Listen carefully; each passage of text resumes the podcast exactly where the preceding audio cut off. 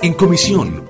En reunión de comisión, continuaron analizando la Comisión 94 que evalúa los alcances del estudio realizado por la Universidad Nacional en torno a la división político-administrativa de la ciudad de Medellín. En este encuentro, la comunidad solicitó a la Administración que se revise el mapa territorial, ya que algunos barrios no están siendo tenidos en cuenta. Para estudio, para algo, eh, nos metemos en los LinkedIn y no aparece Altos de la Virgen, no aparece Luz del Mundo, no aparece la Gabriela, sino el Socorro. Entonces nos inscribimos como Socorro.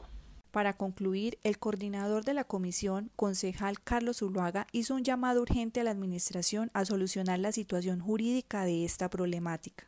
¿Cuántas personas votaron en el PP a sabiendas y conscientes de que votaban en una comuna sin pertenecer a esa comuna?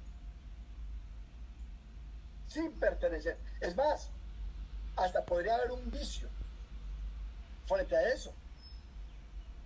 Porque la Gabriela, la Divisa y Altos de la Virgen votaron PP en la 12 a sabiendas de que ese PP no puede hacer ninguna inversión en la 12 en esos territorios, sino que lo tiene que hacer San Cristóbal.